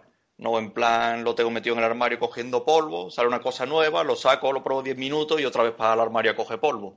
Activo en principio alguien que sigue interesado en la plataforma y que quiere utilizarlo de manera habitual como para entretenerse por las tardes, vamos, dedicarle horas y, y utilizarlo. Después, es el inconveniente que le veo. Pero que aún así no veo que sea muy inconveniente para lo que tiene hoy en día la gente. Ventajas. A ver, pues almacenamiento. Un almacenamiento de gran capacidad, lineal. Por lineal me refiero a que no está dividido en bancos. Todo el cartucho a lo mejor tienes que dividir en bancos de 8K y ahora empezar a distribuir las cosas, que a lo mejor un código no se te pille entre dos bancos distintos para que no se te rompa. De lectura rápida, son todo ventajas de cara a lo que puedes meter en ese formato, que puedes meter incluso, qué sé yo, sample o incluso muchas cinemáticas, por así decirlo. No, no te tienes que cortar en nada, pues la SD mínima o el disco duro mínimo te da para un juego que en MSX va a ser infinito, para sus capacidades que tiene. Después, el resto de ventajas pues se puede resumir de forma sencilla. Trabajar para un sistema operativo es muchísimo más productivo que hacerlo a pelo. Te da unas funcionalidades que sabes que en aquellas máquinas que son compatibles con ese sistema operativo funcionan correctamente porque ya han sido testeadas. Eh, eso te da tiempo y los recursos eh, puedes utilizarlo en temas más interesantes, como el propio diseño del software. Eh, al orientarse del principio MSX 2.2, básicamente lo que se ha hecho es deslimitarse. El motor y lo que se haga con este puede escalar sin límite hasta la capacidad de la máquina en cuestión. Por ejemplo, mm, el arranque que vayas a utilizar. Si tú, por ejemplo, más adelante quieres eh, utilizar 256K en un proyecto, el motor escala perfectamente, no tiene ningún problema. Si tú quieres generar en vez de cientos de recursos, miles de recursos, pues creas más carpetas o lo que necesites y puedes escalar. Entonces, en principio, desde una base que es esta, tú puedes escalar todo lo que quieras del software mientras entre en la máquina, por supuesto, sin tener que empezar un nuevo diseño desde cero, que eso es muy importante. La escalabilidad eh, fue prioridad base en el diseño del motor estandarización y escalabilidad. Fueron las bases del diseño de, este motor. La idea es acabar con el famoso, a los desarrolladores les sonará bastante, start from scratch, o sea, empezar siempre desde cero cada proyecto, pegando, a lo mejor pegando códigos que ya tuviéramos, pero que al ser proyectos desde cero, aunque sean códigos que ya tienes, seguramente tendrás que adaptar al nuevo proyecto. Esto consume mucho tiempo y ahora mismo, pues claro, no, no es la idea. La única forma en que no pierdes mucho tiempo redactando cosas es prácticamente hacer reskins de proyectos que ya tuvieras y no es la idea. La idea es que tú puedes hacer cualquier tipo de juego, incluso cambiando el tipo de juego completamente, sin tener que perder tiempo en adaptar nada y estableciéndote tú hasta dónde quieres llevarlo en cuestión, por qué sé yo, de RAM, de capacidad, incluso procesador si quieres uno más potente lo utilizas eh, con el mismo motor, sin tener que empezarlo otra vez desde cero ni nada. Bien, la verdad han quedado bastante claras las ventajas y los inconvenientes que le veis. Eh, Jorge, tú no tienes nada que añadir, ¿no? La verdad que tu hermano ha, explicado perfectamente cómo ve, cómo se ve el proyecto. Yo creo que no sé si tienes algo que añadir, creo que poquito sería. No, y además que me alegro mucho que haya puesto tanto énfasis en el tema de escalabilidad. Es que para nosotros lo, fue todo un bloque. Los requisitos, el formato elegido iban todo de la mano. Para nosotros era imprescindible el concepto de escalabilidad. Y si me apuras, ¿por qué no también incluso de, distribución? Tampoco queríamos que el soporte físico fuese un inconveniente para, su distribución. Bueno, pues ya, ya, has pisado la que te iba a preguntar ahora. Era eso, el, el, método de distribución de este juego. Seguramente, bueno, veo que estáis hablando de medio de almacenamiento masivo, así que me imagino que será SD, Compact Flash para los que tengamos Compact Flash, pero bueno, como hay adaptadores Compact Flash SD, con la SD ya valdría. Y cartucho me imagino que no, porque veo que no mm, el motor y el tipo de juego quizás no se pueda ajustar, aunque bueno, todo eso es, es mirarlo. O, y cualquier otro. Podéis mm, ¿Alguno me puede sacar de Sí. la duda? Exactamente, básicamente cualquier formato que permita que permita eh, instalarse, o sea, en el caso de la SD, pues teniendo un Mega Flash ya puede usarlo, en el caso de la Compact Flash, pues teniendo un Carnivore, o incluso el que tenga un interfaz IDE, eh, le proporcionaremos, correcto, ahí está. Eh, habrá gente que incluso tenga su viejo interfaz IDE con su disco duro conectado, pues mira, ya buscaremos alguna forma de distribuir el juego, incluso puede que en disquetes. No hemos descartado incluso una distribución en disquete, no sabemos cuánto ocupará, dos, tres, cuatro disquetes, pues el que tenga un disco duro, pues se lo instala en su disco duro y adelante. Básicamente, eh, cualquier soporte que permita su uso en un dispositivo de almacenamiento masivo. Hombre, y el formato de distribución que cualquiera, cualquiera es compatible, el digital. Cada uno se lo descarga y luego él sabrá cómo lo graba desde el PC a su MSX, cada cual tiene su sistema, con lo cual ese es universal. De acuerdo, la verdad que ha quedado bastante, bastante, bastante claro, escueto, porque la verdad que no había mucho, mucho que explicar, pero tal. Entonces, bueno, y esta es una pregunta ya es peliaguda, esta va con bala, esta va con un poquito de malicia, porque me pregunta la gente, y claro, yo lo tengo que trasladar, y es qué fecha tenéis prevista de lanzamiento, o sea, cuándo podremos meter nuestra SD en, en nuestro MSX2 y jugar a este juego. Mira, eso te lo van a decir los Jorges. Hala, tú le tiras el muerto a los demás, ¿no? Que empiece mi tocayo. Yo soy un mandado. no, pero sí, debería empezar tú por orden alfabético, hombre. No, vamos a ver, eh, hablar de fecha es complicado porque tú sabes, realmente es que tampoco quiero transmitir la sensación de que, de que, ostras, es que el motor es algo muy difícil, están atrancados. Que vamos, aseguro que, los tiempos se dilatan mm, por tiempos muertos, porque una vez nos ponemos a trabajar, a lo mejor en un mes el motor avanza una auténtica barbaridad. ¿En qué estado está ahora mismo? Pues eh, yo creo que tenemos que sentarnos, mi hermano y yo, para terminar de definir lo que es el motor central, central de Scripts. Y mm, creo que con poco más ya se puede empezar lo que es a testear el juego. De hecho, a, eh, a Eduardo, al generador de mapas, le pasamos ya eh, una, base, una versión del motor que le permite mover a Giles por los, por, los, por los mapas que le exporta. Y eso para nosotros era muy importante porque eso ya a él le da la ocasión de crear todos los mapas que quiera sabiendo cómo se va a mover Giles por ellos, eh, si esta plataforma llega, si no llega, si el salto es jodido, mm, en fin, todo eso. Fecha, pues ojalá fuera este año, si os digo la verdad. Yo creo que es bastante que al final es ponerse. Si nos ponemos, sale este año sí o sí. Así que si Vamos a ver, no, no te gusta, no, a ver, no es una fecha específica, no te estoy diciendo el- el- en noviembre. Yo te Ah, estaba, vale, habla- vale. estaba diciendo En el en siglo un XXI, periodo entonces. corto, en, en- en un periodo corto de tiempo, quizás antes de un año, entre un año y un año y medio, más o menos, un- unos márgenes de tiempo. Tampoco hay que ser, si las grandes compañías no cumplen, pues, eh, vosotros estáis más tranquilos, hombre. Eh, Bueno, una cosita, perdona, que no he contado yo mi parte. ah, es verdad, que tenemos aquí a otro, hay que, que darle colleja. Venga, venga. Nada, me llevo mi parte, lo que llevo es la parte gráfica, ¿vale? Única y exclusivamente, ¿vale? Aunque después, aparte, con el tema del guion y eso también he aportado mi trocito. Bueno, todos hemos aportado un poco en ese aspecto, ¿no? A nivel gráfico también está bastante avanzado, ¿vale? Es decir, eh, si no recuerdo mal, teníamos entre 3 y 4 mundos, eh, están hechos la mayoría. Eh, los sprites están prácticamente hechos todos también. Y bueno, yo a nivel de trabajo así gráfico, si por ejemplo mañana me dice hay que terminarlo, pueden estar hechos en un mes como mucho, ¿sabes? Pero bueno, es cuestión de lo que estamos hablando, ¿no? Es ir pillando huecos y, y apretando. O sea, que en ese aspecto tampoco creo yo, yo que haya que haber mucha preocupación. Y Eduardo, ya sabemos que él hace los mapas como churros, o sea que por ese tema tampoco. Yo creo que sí, que la fecha que pone Jorge es muy factible en todos los sentidos, tanto a nivel de programación, como a nivel de gráficos, como a nivel de, creación de mapeado. La única duda que me surge, y aprovecho aquí para comentarlo, es el tema del audio. El tema de las canciones, bueno, quizás he buscado un músico, ¿no, Jorge? ¿O cómo lo ves tú? Sí, ese siempre, ese es siempre uno de los temas más, más delicados. Habría que contactar con un músico. En el peor de los casos hay una gran librería de música ya hecha en, en un Blaster, que es el, formato que vamos a soportar. Sería cuestión de localizar los autores originales y pedir permiso para utilizar sus canciones. ¿Sabes? Si ahora mismo no hay ninguno que se anime a componer, Porque en el foro hay algunos activos, pero creo que los pocos que hay están muy utilizados.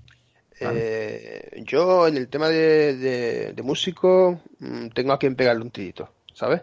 Yo ya después de la entrevista, eh, si queréis le pregunto, ¿sabes? Si a él le gustaría participar en un futuro, porque bueno, a mí me está haciendo las músicas para el último juego y la verdad que estaba muy apañado. Está empezando ahora con el FM, pero le ha cogido el tanquillo bastante rápido, ¿sabes? A ver si suerte. Y si no, bueno, yo un par de contactos puedo, puedo pasaros, ¿sabes? Eh, en ese aspecto yo creo que no hay mucho problema, porque los compositores suelen trabajar rápido. Dime, José. No, sí, si vais a usar, te lo digo a Jorge porque él las conoce las músicas Moonblaster porque las ha escuchado en, la época y sabe que si tiráis de Moonblaster tendréis que, que retocar las partes del PSG, porque el PSG vosotros lo necesitáis libre para, para vuestros efectos de sonido. Así que si vais a usar esto, eh, tanto el músico que, que, cojáis, como si cogéis las músicas que has dicho tú que están de disposición, que pediréis permiso, tener en cuenta eso, no vaya de que tengáis el efecto, esté sonando la música y se descojone un poquillo todo. No, pero eso no es problema. Afortunadamente, yo en su día también le metí al Moon Blaster a nivel de algún track hecho, lo queráis o no. mucho de entonces. Y las baterías en Moon Blaster son 100% definibles y tú las puedes definir exclusivamente con, con FM. De hecho, juraría, es que juraría que las baterías que vienen por defecto son solo FM. Juraría. Y luego son los músicos los que ellos han ido añadiendo PSG por su cuenta. Pero que el Moon Blaster tal cual lo arrancas tú por defecto, las baterías son FM. De hecho, los cuando me metí a programar el driver, los no sé si son 15 tipos de batería básico que trae el Moon Blaster, corresponden justo con los que son los estándares del FM. Porque ya un día, si tenemos tiempo, hablaremos de, del estándar FM, de ese formato musical que nadie ha utilizado y cuyo player ya tiene la propia BIOS del FM. Claro, puede con suerte que suene incluso un poco diferente, ¿verdad? Había que ver cómo resulta. Pero bueno, una, cosita interesante, eh, la verdad. Tengo ganas de escuchar musiquita y ese driver de, de sonido con los tres canales porque, quizás o no, esa polifonía no se suele dar, ¿no? Bien lo comenta. Bueno, eh, José, eh, ¿seguimos con las preguntitas? Sí, bueno, una cosa que quería que, que tampoco estaba en el guion, pero eh, claro, estaba escuchando todo, todo lo que han estado trabajando todo lo demás.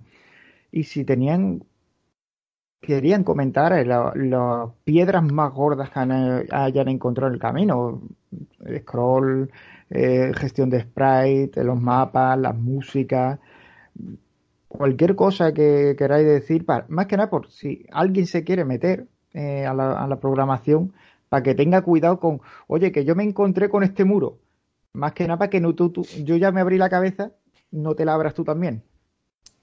Mm, bueno, yo personalmente la mayor dificultad encontré es que te encuentras solo en muchos aspectos. Entonces, eh, eres tú el que tiene que lidiar con eso por primera vez y cuesta bastante más. Por suerte, en el foro de MRC hay algunos, digamos, de siempre, que están siempre ahí para echar una mano, pero que evidentemente no lo cubren todo. Entonces, para algunas cosas sí se ha estado bastante solo, ¿eh? Y, además, viendo la documentación tan difusa y que está toda por ahí repartida, no es fácil juntarlo todo y, llevarlo adelante. Eh, yo coincido con el tema de la soledad. Una, una, cosa muy triste que me he dado cuenta es que muchas veces el desarrollador está muy solo y matizaría incluso, eh, de ahí el concepto que queremos de reutilización, no solo está solo, sino que muchas veces la falta de componentes reutilizables nos pasa factura y las cosas se utilizan sin saber realmente cómo funcionan, porque mm, yo he padecido los siete infiernos con el driver de FM y la madre que lo trajo. Porque el driver FM que rueda por ahí es una versión ensamblador, mm, que si tu código es ensamblador, todo el mundo lo ha pegado, ha funcionado y han dicho, vamos adelante, aquí no pasa nada. Ahora, en cuanto quieres salir mear un poco fuera del tiesto y lo quieres integrar como parte de un motor C, como es el caso, eh, es una pesadilla es una pesadilla, la verdad. Y lo mismo pasó con el driver de PSG, ¿eh? que al final tuve que hacer mi propio driver porque es que eh, el propio compañero que colgó el driver de ensamblador eh, no sabía por qué no me funcionaba. Así que si ni el autor del driver es capaz de responderte, eh, ya no tienes nadie más a quien recurrir. Vale, bueno, pues nada, eh, entonces, muchísimas gracias. Y vamos a, a, una cosilla que siempre, algunos mm, tenemos, coleccionamos, guardamos, acumulamos en, en todas las escenas, en todas las escenas, eh, los MSX y todos los demás. Entonces, eh, entre vosotros, eh, ¿tenéis algún tipo de colección o algunos ordenadores que tengáis ahí que siempre que exististeis tener que lo habéis comprado?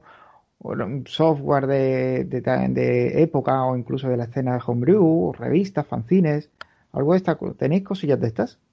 Eh, yo, gracias a Dios, no soy muy caprichoso. Más que colección, diría que tengo mini colección, sobre todo de MSX. Tengo algunos ordenadores y algo de software.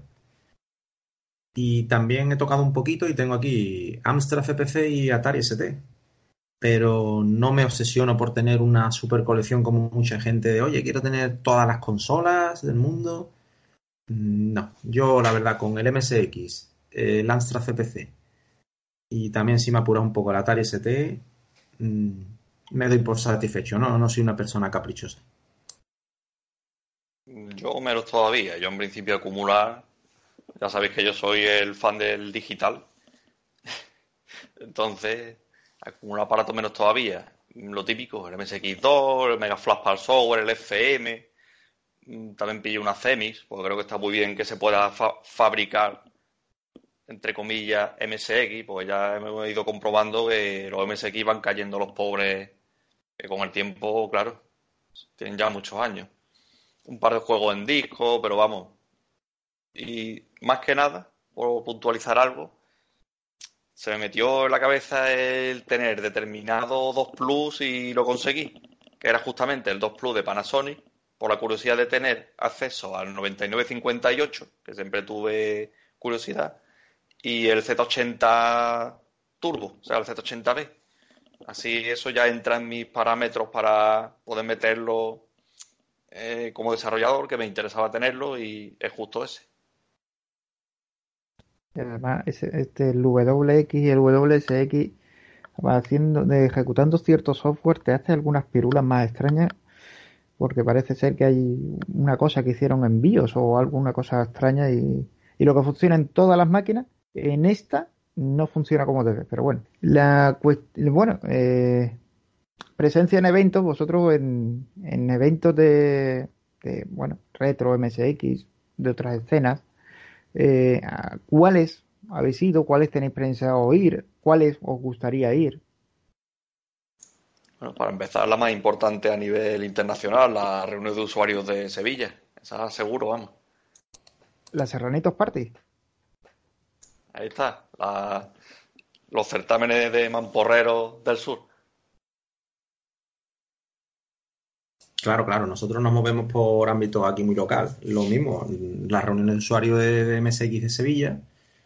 Eh, de hecho, fuimos los promotores, si os acordáis. Es decir, eh, yo me acuerdo que, cuando estaba por el foro empezamos a identificar, oye, ¿y quién es del sur? ¿Quién es del sur? Y cuando nos dimos cuenta dijimos, señores, pero si, si damos para una reunión.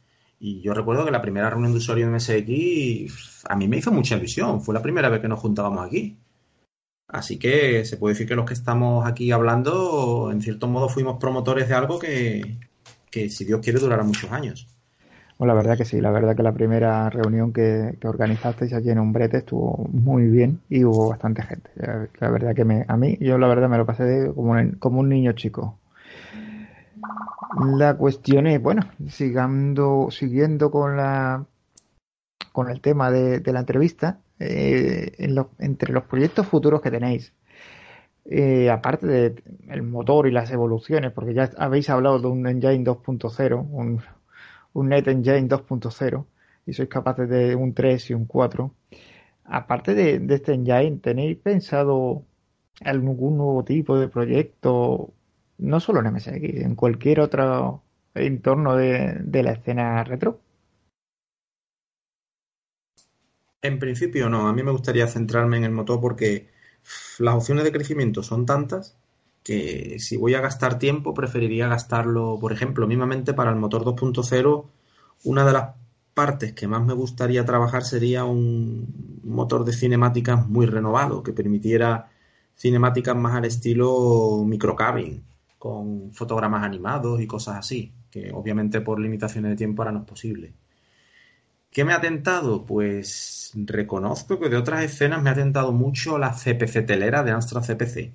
Es una pena que no tengamos algo similar en MSX porque he visto se crean juegos muy buenos y la gente la tiene muy por la mano. Pero como se diría, a mí en mi caso ha llegado tarde y ahora no quiero, no quiero dispersarme más allá de, del motor de MSX. Vamos, que vosotros vais a hacer una, CP, una MSX telera, ¿no? Básicamente. Sí, yo en principio lo que tengo en mente únicamente ir ampliando el motor, su funcionalidad y ir sacando juegos que entren, que cada vez irán siendo, irán teniendo más posibilidades, claro, según se le metan cosas. De hecho, pues ya tiene uno en mente incluso los tres, cuatro siguientes juegos para proponer. Pues claro, esto se propondrá y ya el equipo decidirá cuál se tirará adelante. Ya, ya ha comentado un poco, ¿no, José Luis, el tema de sobre las colecciones, eh, los proyectos futuros. Y bueno, ¿qué, eh, ¿qué pensáis vosotros? Y ahora os preguntarán, ¿qué, qué, en qué situación pensáis que está la cena en la actualidad? Ahora mismo, la cena a nivel de desarrollo, de homebrew, de, de gente que está haciendo cosas. ¿Cómo la veis? ¿La veis movida? ¿La veis paradita? Eh, ¿Hay algún proyecto en particular que os llame la atención? Eh, ¿Pensáis que sería bueno hacer las cosas de otra forma? ¿Os gusta cómo está hecho? No sé, es un poco... Eh, ¿Cómo veis la cena ahora mismo? En, en 8 bits la cena está muy saludable, ¿vale? Ya hay que ser sincero, ya quisieran el Atari ST o el Amiga tener la escena que hay en 8 bits, porque Spectrum, Amstrad, MSX y Commodore no dejan de recibir juegos. Si nos centramos específicamente en la escena MSX, mmm, debo decir, siendo sincero, que nos han echado la pata, ¿eh? Porque yo, por ejemplo, sigo también de cerca la escena de Amstrad CPC y creo que los juegos que se presentan en las CPC RetroDev están más elaborados que las que vemos en las MSX Dev. Es decir, son juegos más completos, con más trabajo detrás. No sé si la CPC telera tiene la culpa, puede ser, pero la verdad es que son más elaborados. Y si nos vamos a otros sistemas como el, Spectrum, por ejemplo, no deja de llamarme la atención que el que para mí es el juego de MSX más grande que se ha hecho en los últimos años es un juego de Spectrum, es el IANA. Es un juego inmenso. Me parece una auténtica referencia en el mundo de la escena actual. Y es curioso que su origen haya sido el Spectrum, no lo olvidemos. Bueno, vale. yo empezaré, empezaré diciendo algo que a lo mejor se ha dicho más de una vez, pero lo primero que mencionar, por lo que yo voy a mencionar, es que hay que acabar con la piratería. Que por suerte en esto no hay mucho, pero algo todavía se ve. No tiene sentido que siendo cuatro gatos y menos desarrolladores aún, mmm, copiar juegos. Eso no tiene sentido. El que no le guste las condiciones en que se puede obtener, pues que no lo tenga, no es obligación. Mm, porque yo he llegado incluso a ver que la gente más o menos se piensa que esto se hace por dinero. Es al revés. Pierdes dinero y tiempo. Cualquier persona que, que le dedique ese tiempo a su trabajo le saca más dinero que lo que va a sacar eh, sacando software en MSX. Eso está claro. Entonces, mm, la idea no es que nadie se vaya a hacer rico, evidentemente, eso es absurdo. La idea es más bien la de mantener un mercado, entre comillas, saludable, más que nada por porque se demuestre que hay interés en la plataforma de manera activa, porque lo que es beneficio no va a obtener. Realmente al final eh, es siempre el mismo dinero que se mueve de un sitio a otro, porque unos compran juegos, los desarrolladores lo que hacen es que compran hardware para poder desarrollar para él al final siempre es lo mismo que va de un lado para otro. Eh, dicho esto, el tema de desarrollo. Yo creo que lo más interesante es que se volvieran a formar equipos. Ahora con Internet tendría que ser factible. Eh, hay ganas de sacar el juego para que así gente vea y diga, coño, es verdad, juntando ese equipo se pueden hacer juegos grandes como los que se hacían antes. O mapas, búsquedas, de echarle horas para terminártela, incluso querer acabártelo otra vez. Eh, pero que a uno solo le cuesta la misma vida. Eh. y se tiene que buscar un equipo para sacarlo adelante. Es más, que el motor ahora mismo se deje para uso interno y que ahora mismo no haya ni siquiera nada pensado para liberarlo, es también un poco de idea esa. Eh, a mí lo que me gustaría es que se formaran equipos y cada uno que tuviera su propio estilo. Igual que pasaba antiguamente con los japoneses, que estaban con Ami, con Pile, Microcabin, cada uno con su estilo, y con los holandeses se repitió. Cada compañía, o sea, cada grupo tenía su propio estilo de hacer juegos. Más estilos distintos para hacer software enriquece la diversidad que se tiene. Espera, un momentito, Jorge. Eh, la verdad que las opiniones que habéis expuesto son, yo las veo muy interesantes. Eh, Jorge seguramente añadiré ahora algo, pero lo he cortado un momentito porque quería seguramente Jorge del BIT, Jorge Torres, vivió la escena de los 90, ¿no, Jorge? Eh, sí, hombre, todos los que hemos estado aquí la hemos vivido. O sea, yo me No todos. Tu tocayo no la vivió. Ah, pues, pues yo creo que, vamos, merece la pena, si no la vivió, merece la pena que rescate los juegos porque yo me considero un gran aficionado de, de, de todo lo que hicieron, o de gran parte de lo que hicieron los holandeses para mí a nivel de homebrew son la referencia a día de hoy. Yo no he visto juegos homebrew más grandes que los que hicieron los holandeses. Es que mm, es que le echan la pata según que juego a juegos comerciales. El mismo Witch Revenge es el mejor juego de tablero que yo he visto en, ordenador. Muy por, encima, muy por encima de los Rune Master. Es que ya, ya, ya, es que vamos a tocar una, base, una, una vaca sagrada, vamos a tocar el Room Master 2, verás tú que al final salimos de aquí endiñados. Que vienen y nos van a venir el día 18 de mayo a la reunión solo para pegarnos por comparar el Witch Revenge con el Room Master, verás. No, no, que lo prueben porque les va a gustar mucho más. Es muy guapo. Y también, bueno, también te acuerdas de los que llegaron de Japón en, a finales de los 90, lo que, eh, los juegos que llegaron que se redescubrieron, como el Pleasure Hearts o el Multiplex, por hacer el Turbo R, y algunos juegos que llegaron después. Entonces, ¿y tú, Raúl, tú llegaste a, tocar escena MSX en los 90? Sí, sí, claro, yo he jugado todos esos juegos holandeses, igualmente directamente comprados por la Nostar, seguramente, ¿no? Mm, sí, vamos, con su MC, eh, con su FM y todo, unos vicios muy grandes. Esta, esta pregunta de la escena de los 90 tenía, tenía que hacerla, porque yo sé que, que, me, que tu tocayo conoce, conoce la época. Me acuerdo yo que en la primera RU, retomando, ¿te acuerdas? En la primera RU que pusimos allí el, el Line, en la altera de uno que tenía yo, que luego coloqué y la gente cuando vio eso en, en lo que era un MSX2 funcionando, la gente flipaba. ¿Y este juego? Y vamos, le dijiste, madre mía, pero si este juego fue declarado uno de los mejores juegos de, de su año. Y cuando enseñamos juegos de juegos y demos de los 90 y tal en la primera reunión, pues mucha gente conocía el MSX de, de las cintas, prácticamente, se quedaron muy sorprendidos. hubo, la verdad que en esa primera reunión que organizaste hubo mucha sorpresa de gente que, conocía el sistema pero no había conocido la escena no, noventera.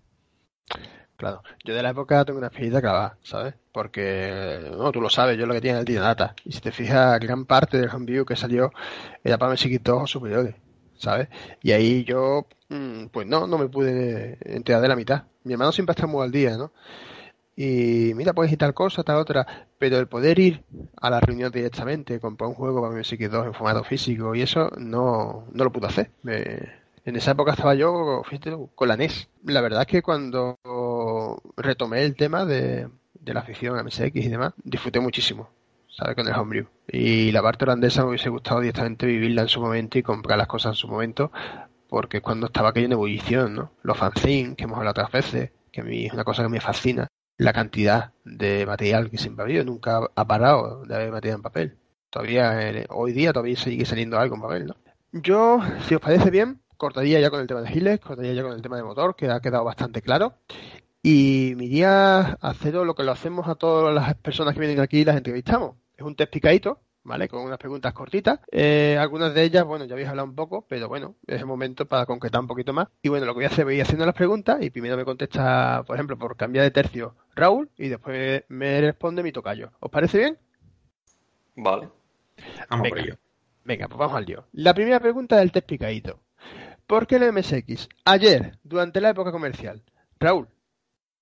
A ver, ayer, eh, durante la época comercial, pues el software que tenía, era, por decirlo claramente, era mejor que el resto.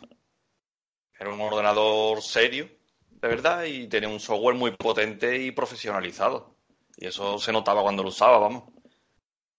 De acuerdo. Tocayo. Justamente lo mismo. Al final lo que le da valor a una máquina es el software. Es verdad que el MSX2 eh, a nivel de hardware tenía algunas características muy destacadas. Vamos, los modos gráficos del MSX2 son, son la leche. Pero en última instancia es el software el que marcó la distancia. Y es que lo notabas. Es que tú jugabas al MSX y decías, mm, este juega en otra liga de los demás sistemas 8 bits. Mm, siguiente pregunta. Porque el MSX hoy, en pleno siglo XXI, ¿por qué seguimos con cacharros de 30 años? Raúl. A ver, es que para mí es mm, pero ordenadores no PC es el ordenador con mayúsculas. Se destaca del resto el diseño, arquitectura libre, sistema operativo. Previamente, justo ahora que lo conozco más, cómo se hizo y cómo está hecho por dentro, me gusta todavía más. Todo el trabajo que hay detrás que en su momento no se podía conocer como usuario.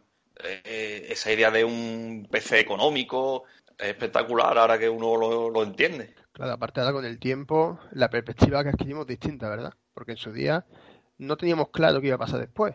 Pero hoy día con los PC miras al MSX y está claro, ¿no? Eh, lo bien pensado que estaba, ¿no? El estándar. ¿Tú qué opinas, Jorge? Eh, lo mismo, bueno, en esto siempre juega un factor fundamental la nostalgia. O sea, si 30 años después tenemos un MSX es porque es un ordenador que nos caló y queremos seguir utilizándolo. Y para mí es un ordenador que afortunadamente puedo decir que me lo pongo casi a diario. Es que me gusta utilizar el MSX, me gusta mucho los juegos y eh, como habéis dicho ambos, el hecho de haber empezado a programarlo y conocerlo mejor internamente me ha hecho apreciarlo más. Es decir, a nivel de diseño, de hardware, de cómo se concibió, mm, me gusta más ahora incluso de lo que me gustaba en su época. No, no, sí, es que una de las cosas que tiene el MSX, lo diré mil veces y, lo habréis dicho vosotros y tal, que cuando tú ves la pantalla azul del arranque del primer, de cualquier MSX, y te cargas tu y arrancas en tu y te está invitando a programar, te está invitando a que hagas algo, a que ves las teclas de función abajo reflejadas, eh, color, auto, goto, room, y como diciendo, mete algo para que yo haga algo. Te está llamando, te está incitando a que, a que le conozcas, a que lo manejes, a que, a que te, te impliques con la máquina. Entonces, no eso es una cosa que se ha perdido con el tiempo. Ahora los PC son más, mucho más fríos en el sentido de, arranca y no te invita, o sea, no te invita, te invita a utilizarlo, pero no te invita a investigarlo.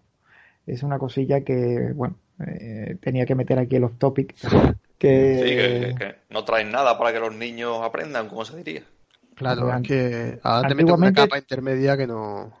No es off topic, forma parte de la pregunta. Es que lo, que, hace atractivo a estos ordenadores, yo creo que todos hemos programado en BASIC de pequeñajos, porque es que, como tú dices, el ordenador te invitaba, tú veías ese cursor y estaba diciéndote, ponte a escribir.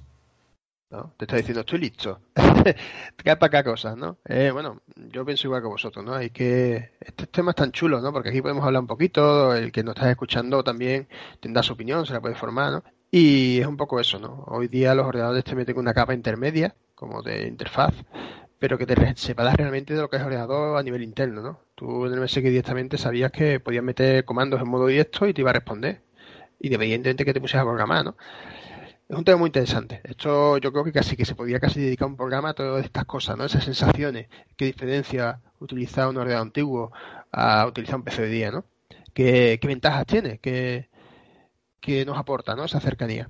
Bueno, vosotros en la época comercial, ¿qué equipo tuvisteis exactamente, eh, Raúl? El Sony Hitbit F9S, con, con la unidad de cassette también de Sony, que leía a doble velocidad, que vino muy bien, la verdad. De acuerdo. Jorge, yo entiendo que el mismo, ¿no? Exactamente, el mismo. De hecho, voy a matizar porque realmente nuestro primer MSX fue un MSX1 Spectra Video, pero eh, por paradoja del destino duró dos días. Por cierto, ya que estamos con esto, os voy a hacer otra pregunta.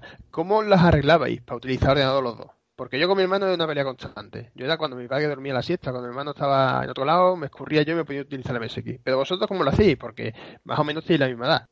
Curiosamente, no sé, serían como una especie de turno no pactado, pues realmente hubo poca colisión. Yo no recuerdo que hubiera mucha discusión por ponerse el ordenador. A cada uno tenía sus horas preferidas, no lo sé. Sí, a eso se suma que también nos gustaba mucho jugar a dobles. Por ejemplo, eh, juegos como Salamander o F1 Spirit nos encantaban. O si el juego era individual, eh, recuerdo sesiones alternándonos el mando. Por ejemplo, venga, hoy vamos a intentar acabarnos el Parodius y cada uno cogía el mando una vez. Y si era para programar, nunca hubo problema porque, como ya digo, eh, mi hermano se puso con el MSX y yo decidí ponerme con el Astra CPC y nunca no, nos pisábamos. O sea, nos podíamos pasar toda la tarde programando sin que uno estorbara al otro. Qué chulo que envidia. Os digo que envidia porque me estoy, estoy pensando, estoy imaginando, ¿vale? Y estoy viendo que los dos habéis acabado trabajando en ramas relacionadas con la informática, los dos habéis terminado eh, trabajando en grupo y yo creo que esa complicidad es muy interesante y muy chula, ¿no? Yo a mí me gustaría tener la complicidad que tenéis vosotros, ¿no? Al nivel de programar, de hacer las cosas, ¿no? De los hobbies. Y yo creo que muchos une precisamente el MSX. Es curioso, ¿verdad? Sí, hombre, el MSX y curiosamente también el Amstrad, ¿eh? que a mí también me interesaba el Amstrad. Lo que pasa es que, claro, más o menos fue una especie de reparto no pactado de lo que el interés que mostró cada uno al principio. Dijo, venga, pues me quedo con este ordenador que sé que no voy a tener interferencias, lo voy a poder usar cuando quiera. Claro, que el tener dos sistemas no es una suerte. No, no mucha gente tenía dos sistemas en aquella época. Eh, bueno, saltamos a la siguiente pregunta. Hoy día, ¿qué equipos usáis? ¿O cuáles tenéis? Así como favorito, porque me parece a mí que más de uno tenéis. Yo el que uso generalmente es el Philips VG8235, con la disqueta la cambiado doble cara, con su FM Pack y su Mega Flash ROM. Ese es mi ordenador de batalla total. El tanque, eh, como lo llamo yo. Ahí va. Y luego aparte, pues claro, está el caprichito del Panasonic A1WX, ampliado a 256K, y la CMX Neo. Mm. De acuerdo. ¿Y tú, Jorge? En mi día a día exactamente es el VG con su Mega Flash y su FM Pack. Para mí es un combo ganador. Me encanta y ya digo, es que me lo pongo a diario. Vuestro primer juego. Venga, Jorge, tu primer juego de MSX. O del que tengas un recuerdo más grande. Hombre, el primero del que tenemos un recuerdo muy, muy bueno es el Polar Star. No sé si lo conocéis. Me lo ha quitado de la boca, vamos. Es fue un juegazo, es que estuvimos enganchados a él. El juego es buenísimo. El Polar Star es uno que se ve como en primera persona, ¿no? Que vas avanzando como por, ¿no? ¿Puede ser? Es una nave que sale abajo y ahora tú vas disparando como en perspectiva hacia el fondo. Y te van viniendo las naves desde el fondo y te lo vas disparando. Sí, que tiene así una sensación de profundidad muy, chula. Creo que sí, que sé cuál es. Y lo hizo Microcabin, ¿eh? ¿eh? Con el paso de los años lo supe y dije, ostras, pero si es de Microcabin. Ostras, qué curioso. De acuerdo. Entonces, bueno, evidentemente los dos el mismo. Vale. ¿Algún juego de que guardéis un recuerdo especial, un cariño concreto por algo que os haya pasado, no que sé, por lo que sea? Que digas tú, este juego me caló. A ver, yo tengo dos especialmente. Uno, el Vampire Killer, porque fue el primer juego de MSX2 que tuvimos. Que claro, la diferencia dice, hostia, uno cuando veía el juego decía, esto es otro nivel. Y el Metal Gear, porque con ese juego flipaba todo el pueblo, vamos. Que era el juego que estaba en boca de todo el mundo. ¿Y tú, Tocayo? Es que iba a decir precisamente los mismos dos, porque recuerdo el, el día que compramos el Vampire Killer el cartucho, se convirtió en, la comidilla de todos los coleguillos. O sea, mm, las típicas peleas de, colegio, este ordenador es mejor, aquel es mejor. Cuando vieron el Vampire Killer se acabó toda discusión, porque iban a mi casa y lo primero que decían era, y yo, ponme un rato Vampire Killer que quiero verlo. Calla boca, ¿no? Totalmente. Es, que menuda, menuda artillería que sacasteis, mamones. Es como si hubierais sacado el Inotori. Es que me, sacáis el Vampire Killer, sacáis un Firebird es que hay que, ser muy mal, tener muy mala joya. ¿eh? se lo puse a unos compañeros que venían de un pueblo, vinieron en bicicleta los pobres. Los conocí en el instituto, vinieron de bicicleta y lo primero que hice fue ponerle el Inotori. Y recuerdo que uno de los chavales tenía un Amstrad y el otro no tenía ordenador. Y el que no tenía ordenador le dice al de Amstrad, y yo, esto está mucho mejor que el tuyo, ¿eh? Y el otro se quedó con cara como diciendo, pues sí, ¿qué quieres que te diga?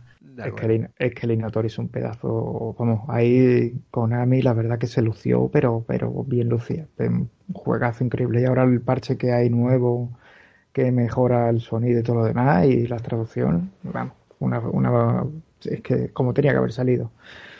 Muy potente. Eh, bueno, un juego que os haya costado especial trabajo conseguir. Por ejemplo, uno que dijeras tú, ostras, pues yo quería tenerlo original porque a mí me hacía mucha ilusión, o una repro, o lo que sea, pero quería este juego en concreto y me costó la propia vida encontrarlo, y es, entre comillas, la joya de mi colección. ¿Alguno en particular? Pues yo la verdad es que como no colecciono, la verdad, yo recuerdo que hubo algún juego en su día que no pudimos conseguir, puede que fuera Nemesis 2 y al final tuvimos que comprar otro cartucho y claro, comprar cartuchos en la época te costaba un montón. Y que tú fueras a comprar uno y en la tienda no estuviera, pues en la época la disponibilidad y lo poco que se distribuía de MSX dependías, pues claro, era un palo duro. Al final, quiero recordar que el que compramos en su lugar, porque uno que ya quería llevarse un juego, fue el, el Garibo King, puede que fuera, y claro, entre la diferencia entre el que, tú querías, el que te llevaba, pues dolía. Hombre, de acuerdo. ¿Y tú, Jorge? Sí, yo tampoco soy un gran coleccionista de software a día de hoy, tiro mucho de Megafla, las cosas como son. Sí he intentado conseguir algunos cartuchitos de Konami, Nemesis 2, Nemesis 3. Quizás este sea el más caro que comprar ahora mismo, Nemesis 3. Y Piedrecita, pues reconozco que he tenido que acabar comprándome el Sebius en repro. Porque los originales que he buscado completos se me iban de las manos. Y un juego que en su día me gustó muchísimo y dije, mm, quiero tener, eh, aunque sea el cartucho en repro y el Sebius he tenido que comprarlo en repro. Yo en la repro veo también una salida, ¿verdad? Sobre todo para, el que no es un coleccionista exclusivo. Me explico, hay gente que evidentemente colecciona una cosa concreta y le gusta tener la original, ¿no? Pero a los que nos gusta tener simplemente el juego en físico y lo queremos tener eh, en estado medio que sin gastarnos un dineral, las repro son una solución bastante buena porque al final las juegas igual en tu MSX, las enchufas igual y son prácticamente lo mismo, ¿no? Sí, es muy y además el juego es, nuevo, o sea, no te llevas un juego gastado, usado, en mal estado. Pues mira, sé que es una repro, pero es que yo no soy un coleccionista que quiera especular con esto. Quería tener el juego y punto. Yo creo que es la opción perfecta para perfiles concretos, ¿no? Más bien parecido al vuestro, al mío. Bueno, pues un juego homebrew que digáis tú, este juego es el que más me ha gustado, el que creo que me ha rescatado un antes y un después. Algo, un juego homebrew que llame la atención por algo en concreto y que sea de vuestro favorito. En, mi caso, yo tengo claro, eh, el Wish Revenge. La de tú, no te puedes ni imaginar la de horas que le hemos metido a ese juego, eh. Acabárselo entero, yo no sé si vosotros lo habéis acabado entero, de lo largo que es, y a tres jugadores, que se tardan todavía más. Y así habérselo acabado una y otra vez. El juego es un vicio, vamos, un enganche. La verdad es que me ha quitado de la boca uno de mis candidatos principales. También iba a decir Witch Revenge. Mm, pero voy a aprovechar para mencionar al Pleasure Hearts, porque la verdad, la primera vez que lo probé, me quedé alucinado. O sea, me parece un matamarciano redondo en MSX. Redondo. Buenísimo. Pues me costó, no fueron ni 5 euros. Este lo vendía un, holandés con un FM pack y tres o cuatro juegos más, un Trosca y tal. Me cobró 40 euros por todo el pack. Y me pillé un FM holandés que tenía ganas de tener uno yo le dije 40 y me dijo sí. Digo, coño, pues mira, fenómeno. Alucinante. de todas maneras, de todas maneras, aquí hay que, yo tengo que, es que yo, Y, eh, ellos me, todos me conocéis y sabes el juego que voy a nombrar. Me dijo, Hombrío, por supuesto. ¿Cuál es? El niño de Lacking. El niño de Lacking. Es que, claro, a nivel técnico, y Jorge lo sabe, eh, cuando nosotros vimos el hacking funcionando en un MSX2 en su época, es que francamente no. Bueno, la última charla de, de, que di en Retro Sevilla que puse el hacking delante de la gente, la gente no, no se creía que estaba corriendo en un MSX2 pelado y montado. Bueno, de 128K, porque el juego, como se programaba en aquella época, estaba orientado a MSX2 europeos con 128K pero es que es una maravilla. Luego ya, como dice Jorge, el Pleasure Hearts es un pedazo de up, pero vamos, no es que esté técnicamente impecable, musicalmente eh, alucinante, pero es que es, muy, es jugable hasta, vamos, que no lo puedes dejar, es que no lo puedes dejar. O el Kyokugen, o, bueno, el Wiz Reven que ha dicho Raúl también, o, los Booking Adventure. La verdad es que en escena Homebrew en los 90 tuvimos tanto en el extranjero como aquí, porque también tenemos que recordar los Capiball, el Sirdan, el Pentaro Odyssey, que tenía su scroll también eh, por a toda pantalla, el y cuál el que trajo Manuel Pazos, que era el Moonlight Saga, que era un exclusivo de Turbo R, que la verdad, ese también cuando llegó sorprendió a mucha gente. Y aquí dejo yo de hacer mi diatriba sobre Homebrew, que siempre que puedo la suelto. Es lo que me gusta, coño. Para una cosa. Está tapada mucho. Aparte, la mayoría de los que estás comentando, si te has fijado, tienen mucho contenido. Que es lo que estamos hablando un poquito ahí, lo del motor, ¿no? Que son juegos que realmente tenían mucho contenido, mucha profundidad, ¿no? Bueno, pues seguimos. Eh, hemos hablado de juegos Homebrew, hemos hablado de juegos de la época comercial. Mm, una cosa que hemos repetido una y mil veces, y yo creo que la mayoría de los que estamos aquí estamos de acuerdo, es que el MSX tiene una personalidad musical muy fuerte. ¿Vosotros tenéis alguna canción en concreta que, os guste mucho, que os evoque algo o algún recuerdo? Yo música concreta no. Yo lo que tengo realmente un recuerdo especial es de la banda sonora del Dragon Slayer 6, que está pasada, está llevada al FM de manera magistral y eso te da más pena todavía de que no, de que Falcon, usando Musaba el FM, no lo sacara los hits con FM. Pues yo por, por ser muy muy concreto, porque la verdad es que en MSX hay juegos, a mí uno de los que más me impactó, por ejemplo, fue el Psycho Wall, fue mi primer contacto con el FM y dije, coño, que ¿cómo suena esto, tío? Por, digamos, enhebrar la aguja, eh, la fase 1 de Space Mambo.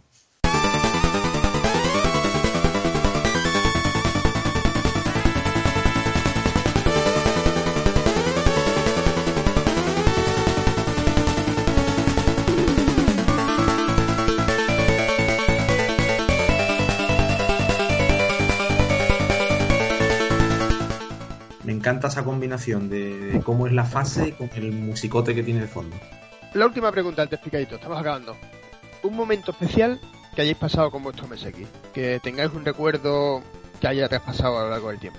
Un recuerdo imposible olvidar, cuando yo tenía, no voy a decir falta, pero ponte que tenía 8 años, de tener el primer ordenador que te viniera con tu librito, cogerte tu Basic para niños, incluido en el F9S, empezar a teclear y poner tu primer print hola, que es como empezaba, y que la máquina te respondiera, eso, vamos, eso es imposible de olvidar. Es que eso ya determina también mi carrera. Qué barbaridad, ¿eh? Os estoy dando cuenta. O sea, un niño con 8 años le pones un libro de informática para que aprenda a programar, del tirón. Y lo veíamos normal. Hoy día, no sé qué pensaríamos. Bueno, Jorge, ¿tú qué? Es que es exactamente el mismo. O sea, es que a mí lo que más me gustó del ordenador es poder darle órdenes. De hecho, por trasladarlo un poco al, otro que programa un poquito más, que es el Amstrad, os aseguro que siempre que arrancaba el Amstrad, una manía que yo tenía era darle al botón backspace, borrar, porque hace un sonido característico, un pic, y ese pic para mí era como el, el pitido de activación, de decir, empezamos a programar pero es exactamente lo mismo que dice mi hermano. Lo que más me gustó de esos ordenadores es ese cursor que estaba esperando a decir, mm, vamos allá. Yo no tengo más preguntas.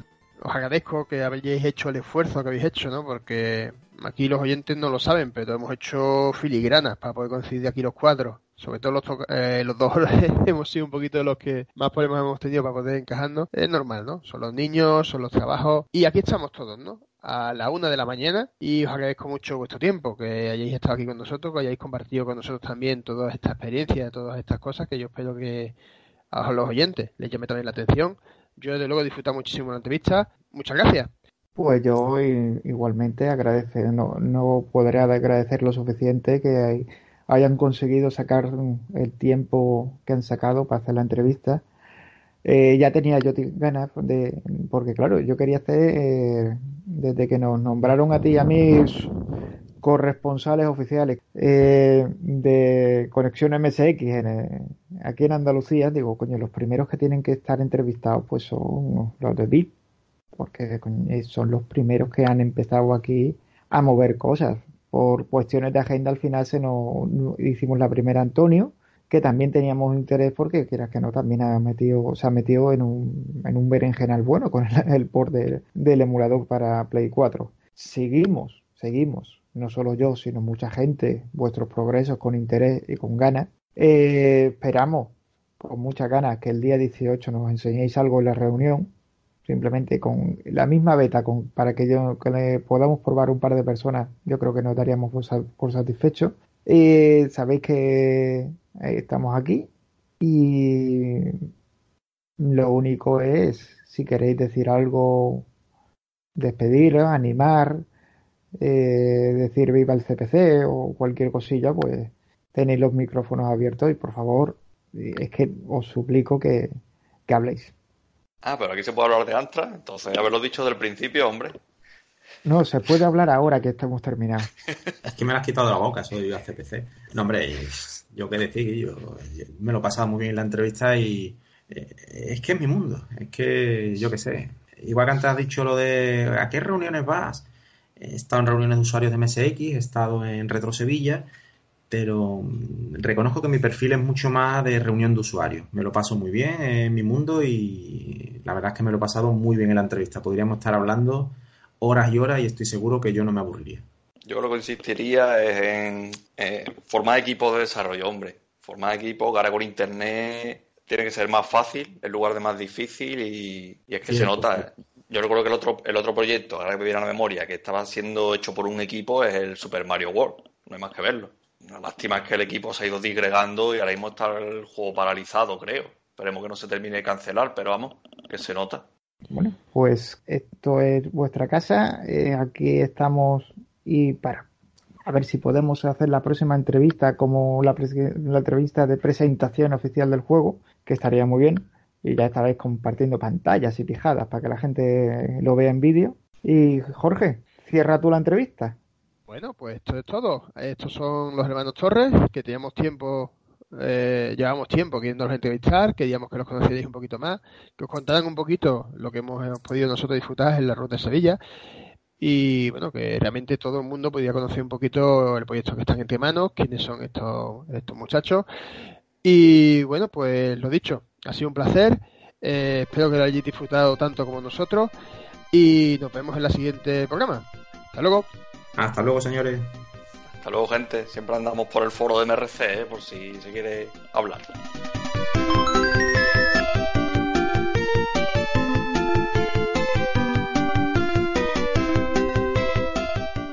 Conexión MSX.